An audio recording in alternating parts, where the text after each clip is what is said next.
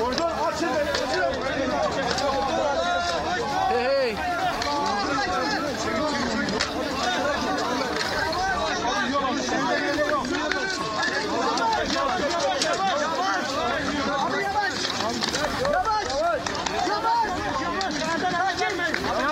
Yavaş yavaş. Yavaş yavaş.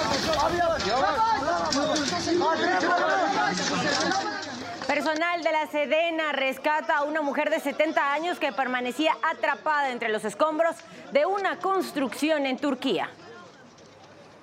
Joe Biden enviará 85 millones de dólares de ayuda humanitaria a Turquía y Siria tras los terremotos que hasta el momento han dejado más de 20 mil muertos. Trasladan a la Fiscalía Especializada en materia de delincuencia organizada en la Ciudad de México a Lupe Tapia, operador del Mayo Zambada en Sinaloa. Policías capitalinos detienen en el barrio de Tepito a seis hombres relacionados con el abandono del cuerpo de una mujer en un parque de la colonia Morelos. Los Tigres de Nuevo León confirman la salida de su director técnico, el argentino Diego Coca, para dirigir a la selección mexicana. No se pierda más adelante la buena noticia del día. Le mostraremos los avances científicos y tecnológicos que se han desarrollado para rescatar a personas que por desastres naturales, como el terremoto que sacudió a Siria y Turquía, se encuentran atrapados en los escombros. ¿Y qué pasó durante la madrugada de este viernes? Nos los cuentas tú, Armando Martínez. ¿Cómo estás? Muy buenos días.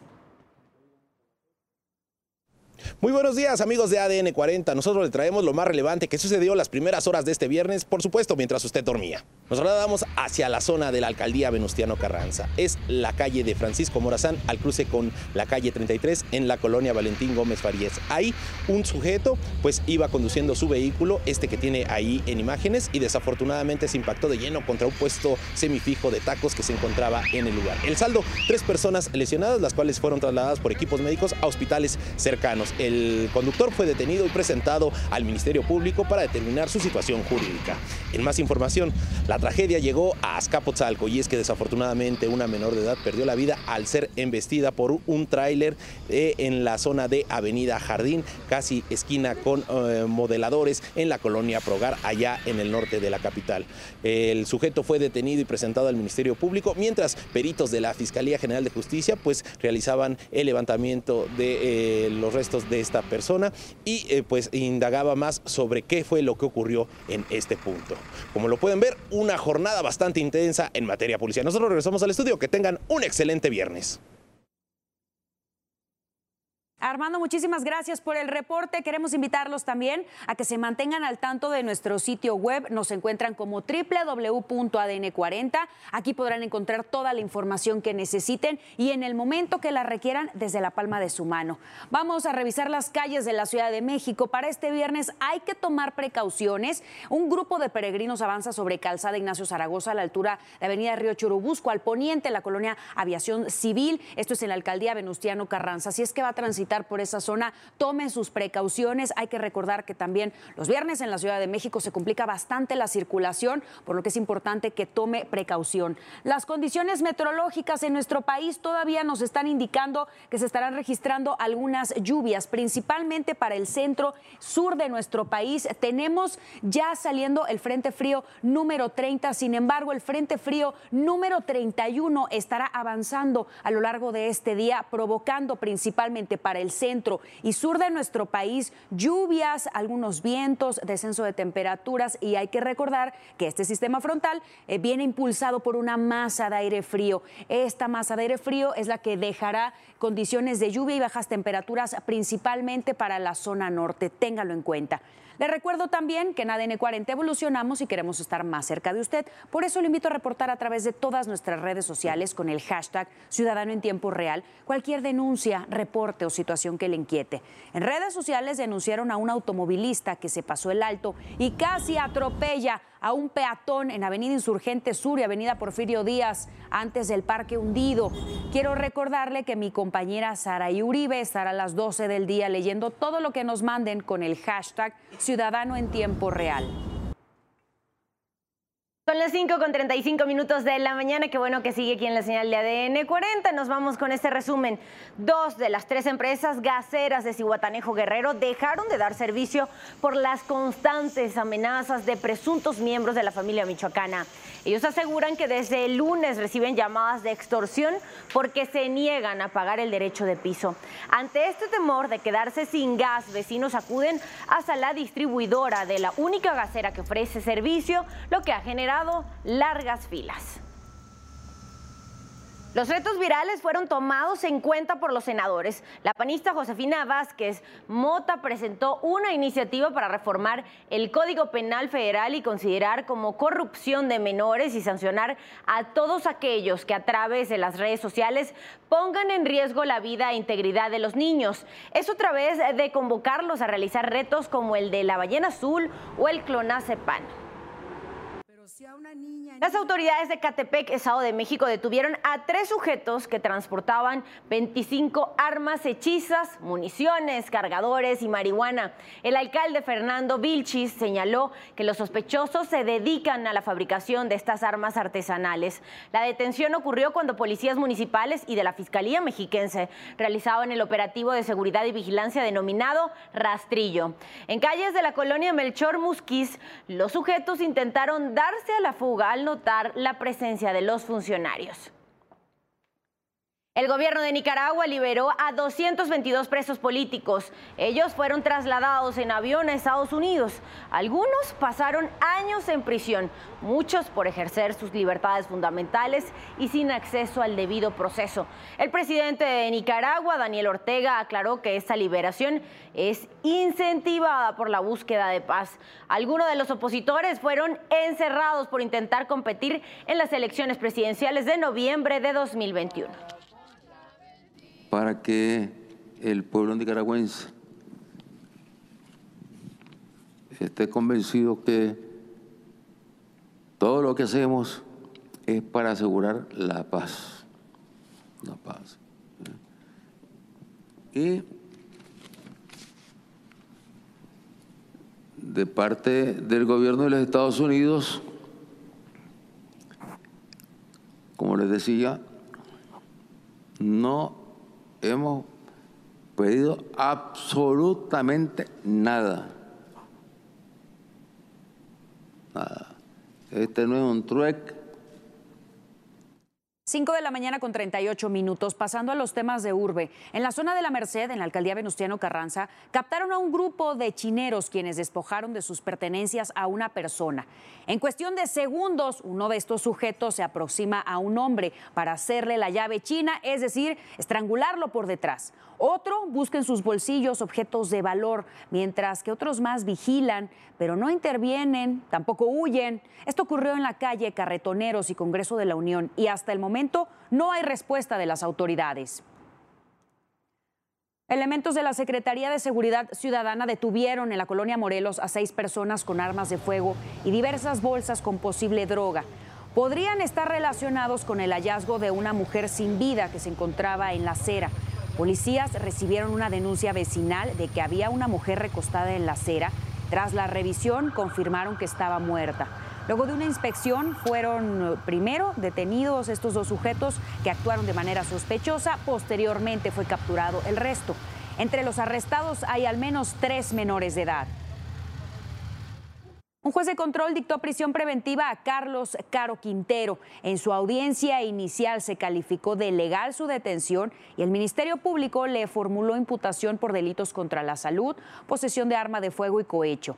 La defensa del supuesto familiar del narcotraficante Rafael Caro Quintero solicitó la duplicidad del término constitucional de 144 horas, por lo que será hasta la próxima semana cuando se determine si es o no vinculado a proceso. A Carlos lo detuvieron el lunes en Lomas de Chapultepec y permanecerá en el reclusorio norte. Tres personas fueron detenidas por elementos de la policía en Ecatepec, Estado de México. Ocurrió en la colonia 10 de agosto, cuando vecinos alertaron sobre el robo de coladeras metálicas. En el patrullaje de seguridad se logró el arresto de los ladrones, a quienes les aseguraron dos tapas, una de 50 kilos con la leyenda de agua potable y otra de 30 kilos. Presuntamente la iban a vender como fierro viejo. La inflación en México se ubicó en 7.91% al cierre de enero del 2023, sumando así dos incrementos consecutivos y 23 sin llegar a su meta oficial de 3%. El diario Publimetro destaca las cifras del INEGI y también resalta el encarecimiento de los productos en el país, principalmente en el plátano, limón y derechos por el suministro de agua. Señala que aún cuando estos son de los productos y servicios que más se encarecieron, a los bolsillos de los mexicanos les afectó más el aumento en productos como las tortas, los tacos, los cigarros, la gasolina por consumo cotidiano. Entró en operación un nuevo centro de monitoreo que vigilará las 24 horas las calles del centro histórico. Aquí se lo presentamos. El centro histórico de la Ciudad de México estará más vigilado las 24 horas del día con el recién inaugurado Centro de Cómputo, Monitoreo y Vigilancia C2. Ayer se hizo oficial la inauguración del séptimo centro de comando regional que tenemos en la ciudad, el C2 Centro Histórico, que se viene a, integrar con los cinco centros que ya existían, que corresponden a cada una de las zonas policiales, más uno especial, que es el, el C2 Central de Abasto. En la zona centro, solo el 20% de los edificios tienen uso habitacional. El resto son inmuebles públicos de oficinas y comercio. En cuanto a habitantes, son menos de 150 mil, pero la población flotante es tres o cuatro veces mayor. Entraron en operación 1.850 videocámaras, 545 botones de emergencia, 878 altavoces y 23 estaciones de monitoreo. Así se vigilarán calles de zonas como Morelos, el Congreso Capitalino, el Centro Histórico y la Alameda Central, lo que suman 10 kilómetros cuadrados del corazón de la capital. Pues todas las características que tiene el centro histórico, que siendo la capital cultural, política y económica de la Ciudad de México, pues tiene de suyo eh, necesidades muy particulares, tanto en términos de eh, atención de emergencias como también de incidencia delictiva. El C2 Centro Histórico opera desde el Museo de la Policía y cuenta con 80 despachadores de la Secretaría de Seguridad Ciudadana, la finalidad es atender de manera más rápida reportes en materia de seguridad. Eh, para que se den una idea, para toda la alcaldía Cuauhtémoc, que es lo que atendía ese Centro, teníamos alrededor de 220 cámaras por despachador. Ahora los compañeros tienen que atender 40 cámaras por despachador, entonces es mucho más fácil. Eh, de esa manera podemos tenerlos haciendo trabajo de inteligencia pues más tiempo. El nuevo C2 se construyó con una inversión de 37 millones y medio de pesos y trabaja en coordinación con el gobierno de la Ciudad de México, la Defensa Nacional, la Marina, la Guardia Nacional y el Centro Nacional de Inteligencia. Para ADN 40, Karen Ortega, Fuerza Informativa Azteca. Son las 5 con 44 minutos de la mañana pasamos a revisar el panorama internacional. La brigada de la Secretaría de la Defensa Nacional que trabaja en Turquía rescató a una mujer que quedó atrapada entre los escombros después del sismo de magnitud 7.8. El secretario de la Defensa Nacional, Luis Crescencio Sandoval, mencionó que los elementos del ejército, la Marina y la Cruz Roja Mexicana, así como 16 binomios caninos, continúan con los trabajos de búsqueda y rescate. Señaló también que además de la mujer con vida se hallaron tres cadáveres. Nuestros representantes lograron rescatar con vida a una señora de 70 años atrapada en los restos de uno de los edificios. Nuestro personal nuestros representantes de México allá en Turquía continuarán con este trabajo importante para ayuda de los damnificados. Un niño de seis años fue rescatado después de estar casi 80 horas atrapado en los escombros de la ciudad de Diyarbakir en Turquía. Besir Yildiz gritó y así los rescatistas lograron ubicarlo. Mientras ocurrían las labores de rescate, el menor pidió agua. Al sacarlo de los escombros, el niño fue trasladado al hospital. Y este es el momento en que una niña fue sacada de los escombros. Ocurrió en la ciudad turca de Karamamaras, lugar del epicentro del terremoto. El equipo de rescate logró acceder hasta el sitio donde se encontraba atrapada esta menor. Luego de ponerla a salvo, uno de los brigadistas comenzó a llorar al ver que la pequeña sobrevivió a más de 72 horas bajo los escombros.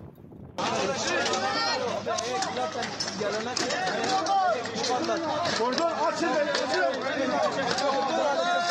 Hey hey.